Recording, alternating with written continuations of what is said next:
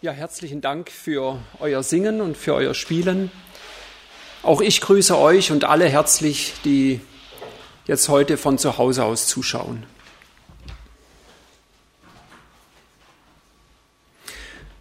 Was schießt einem da nicht alles durch den Kopf? Die alte Geschichte aus der Sonntagsschule, die hat sich gewandelt zu der Frage, ob denn solche uralten Todesstrafensituationen noch in unsere Zeit passen und wann das denn endlich aufhört in anderen Ländern. Da fragt man sich, wie heute auch noch Frauen Opfer von Gewalt werden. Jesus und der Vergewaltiger, das wäre doch mal etwas. Wie würden wir dann da mitgehen? Sucht euch irgendetwas aus. Ein Verhalten, das ihr bei einem anderen total unakzeptabel findet, dann passt es. Denn es geht hier bei dieser Geschichte nur vordergründig um einen Ehebruch. Doch zunächst möchte ich noch etwas zum Hintergrund unseres Predigttextes heute sagen. Denn wer aufmerksam eine Studienbibel oder einen Kommentar liest, der stößt sofort auf die Mitteilung, dass dieser Abschnitt im Evangelium ein Einschub ist. Er gehörte aller Wahrscheinlichkeit nach nicht zum ursprünglichen Johannestext und er taucht erst in späteren Handschriften auf. Und dann steht er an verschiedenen Stellen im Johannesevangelium und einmal auch im Lukasevangelium. Es gibt auch keine Auslegungen dazu der alten Kirchenväter. Möglicherweise ist er also eine spätere Abschrift einer mündlichen Überlieferung. Aber was auffällt, wenn man die Geschichte liest, dann ist sie einfach gut geschrieben und spannend. Mit anderen Abschnitten der Bibel tut man sich wesentlich schwerer, weil sie Dinge behandeln, die weit von unserer Alltagserfahrung heute weg sind. Ich denke da zum Beispiel an manche Aufzählung in den Chroniken. Aber es geht ja gar nicht so sehr um die literarische Qualität von diesem Text, sondern um die Frage, ob das zu uns spricht und ob er zu uns sprechen darf.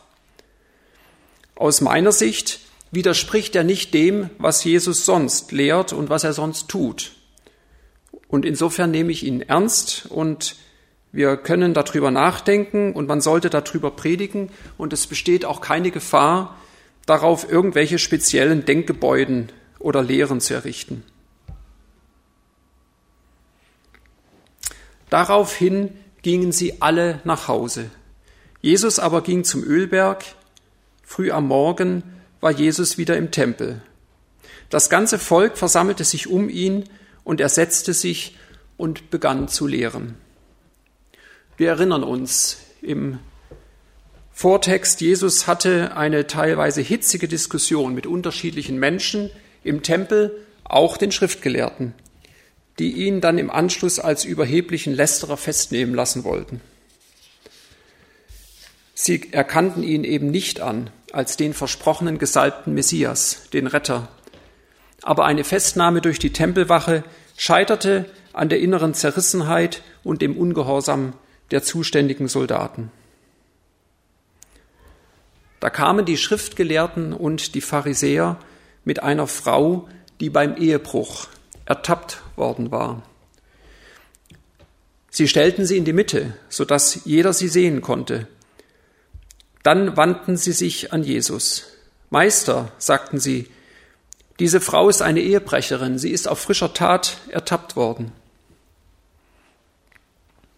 Sie reden Jesus mit Meister an. Das bedeutet Anerkennung als Lehrer, der ihnen etwas Wichtiges offenbaren kann. Zumindest als Gleichberechtigten. Insofern müsste die Begegnung, die jetzt berichtet wird, früher stattgefunden haben im chronologischen Ablauf des Evangeliums. Denn an einer offenen Diskussion waren die Schriftgelehrten nach dem, was vorher im Kapitel vorher passiert war, eigentlich nicht mehr interessiert. Sie konfrontieren Jesus mit einer Frau, die beim Brechen der Ehe ertappt wurde. Was genau passiert ist, das wird nicht erwähnt. Möglicherweise auch nicht allzu viel. Auch heute werden Menschen in manchen Gegenden der Welt mit dem Vorwurf des Ehebruchs konfrontiert, weil ein bisschen zu viel nackte Haut zu sehen war. oder weil irgendwas vom Hörensagen bekannt wurde. Und logischerweise stellt sich für uns die Frage, wo ist denn eigentlich der Mann?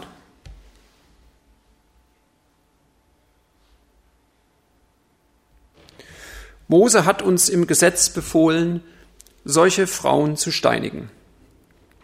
Was sagst du dazu? Mit dieser Frage wollten sie Jesus eine Falle stellen, um dann Anklage gegen ihn erheben zu können.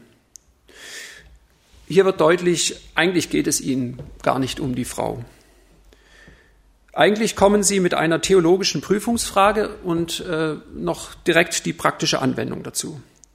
Eine Frage, auf die es aus ihrer Sicht eigentlich gar keine richtige Antwort geben kann. Es ist ein Dilemma. Das Ziel ist, Jesus bloßzustellen. Entweder er ist eben doch nicht der Freund der Sünder, er ist nicht barmherzig, was er sonst behauptet zu sein und was er auch sonst vorgemacht hat. Oder er hält sich nicht an das Gesetz. Das ist das, was sie ihm ja eigentlich vorwerfen. Zunächst stellen sie aber die Frau bloß. Versuchen wir uns doch mal diese Situation vorzustellen und uns in die Lage dieser Frau zu versetzen, mitten im Kreis. Manche Menschen, teilweise vielleicht sogar Bekannte, schon mit Steinen in der Hand. Gleich geht es los. Es droht ein Lynchmord. Denn eigentlich müsste die römische Polizei eingreifen. Ein Todesurteil steht den Einheimischen damals gar nicht mehr zu. Aber Jesus beugte sich vor und schrieb mit dem Finger auf die Erde. Jesus soll geprüft und letztendlich gedemütigt werden. Und er geht gar nicht darauf ein. Seine Antwort ist schroff, denn er straft sie mit Ignoranz. Ich habe mich gefragt, was ihm damals durch den Kopf gegangen ist. Wir wissen es nicht. Vielleicht nachdenken, welche Bedingungen das Gesetz für so eine Verurteilung stellt.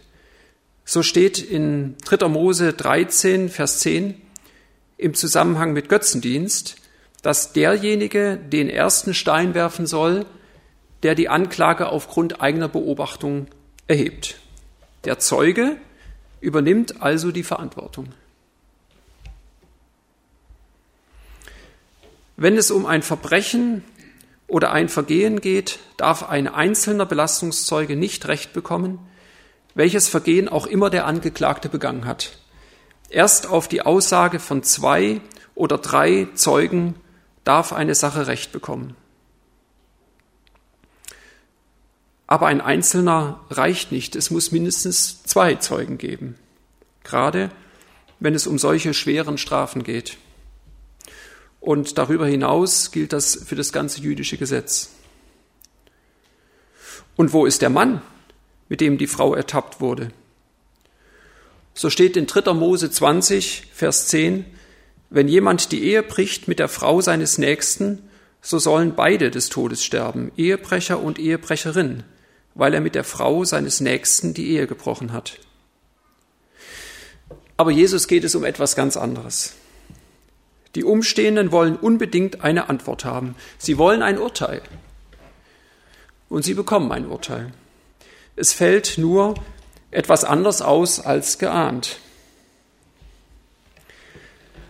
Als sie jedoch darauf bestanden, auf ihre Frage eine Antwort zu bekommen, richtete er sich auf und sagte zu ihnen, wer von euch ohne Sünde ist, der soll den ersten Stein auf sie werfen. Dann beugte er sich wieder vor und schrieb auf die Erde. Jesus lenkt ihren Blick weg von der Verfehlung der einzelnen Frau, der anderen.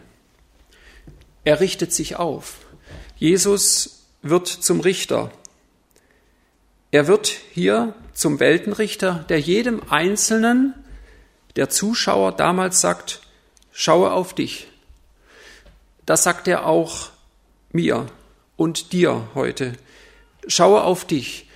Du siehst den Splitter im Auge des anderen. Siehst du den Balken im eigenen Auge?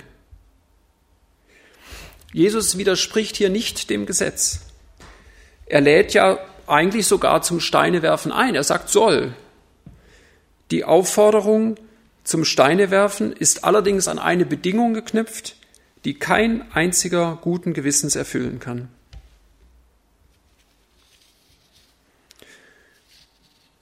Von seinen Worten getroffen, ne?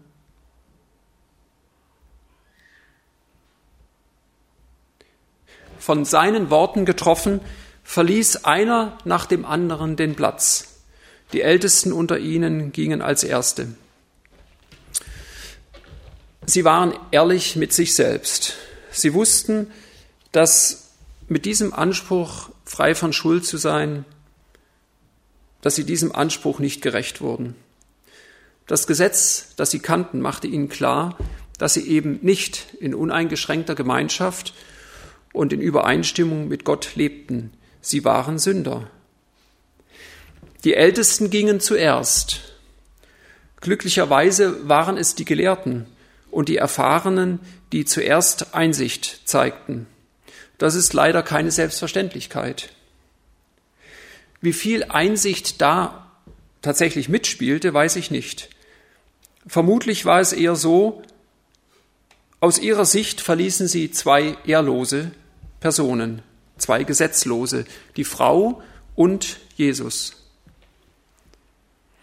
Im folgenden Abschnitt des Johannesevangeliums sagt Jesus über sich selbst, ich bin das Licht der Welt. Wer mir nachfolgt, wird nicht mehr in der Finsternis umherirren, sondern er wird das Licht des Lebens haben. Die Menschen, die die Szene verließen, die gingen also vom Licht weg. Das ist leider so wahr. Sie gingen vom Licht zurück in die Dunkelheit. Die Gelehrten zuerst.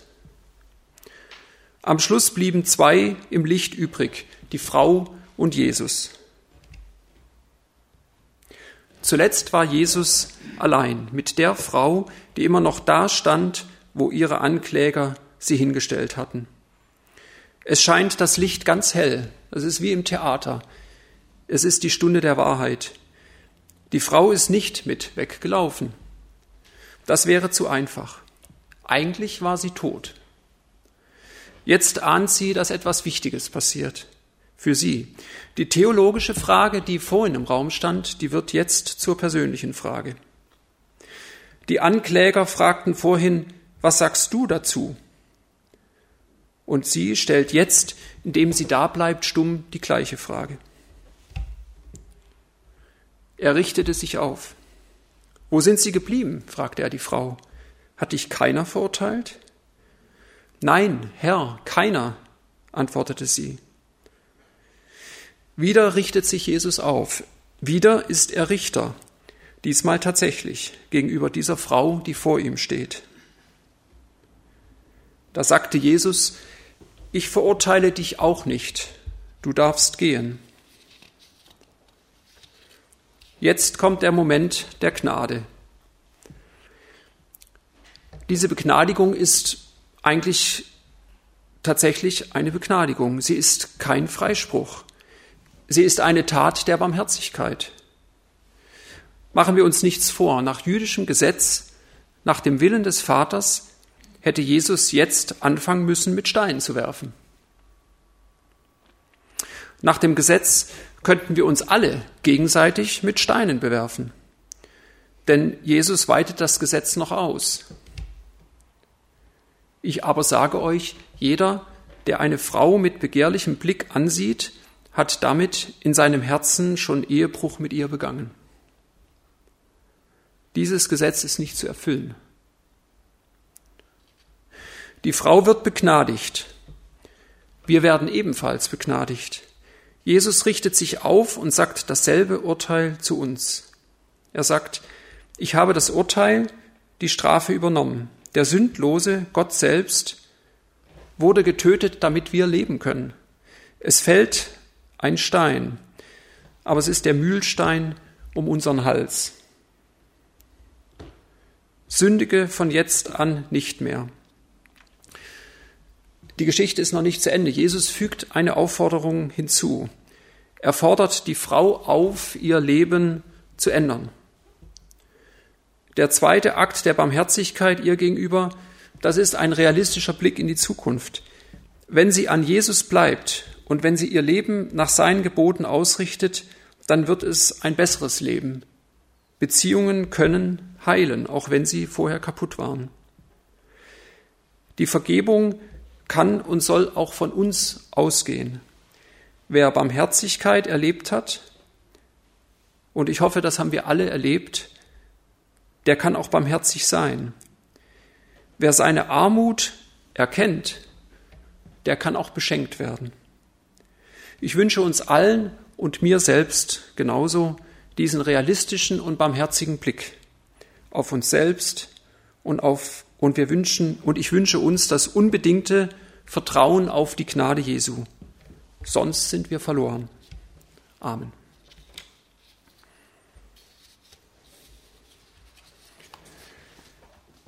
Ich möchte bitten, dass wir noch aufstehen und zusammen beten.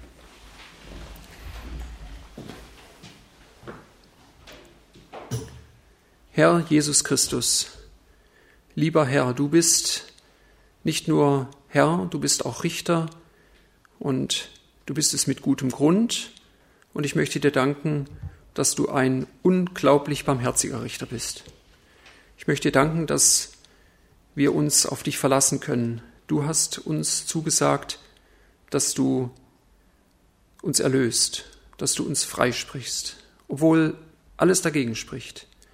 Und ich möchte dir danken, dass du es tust, weil das Urteil schon gesprochen wurde und weil du das Urteil angenommen hast statt unserer selbst.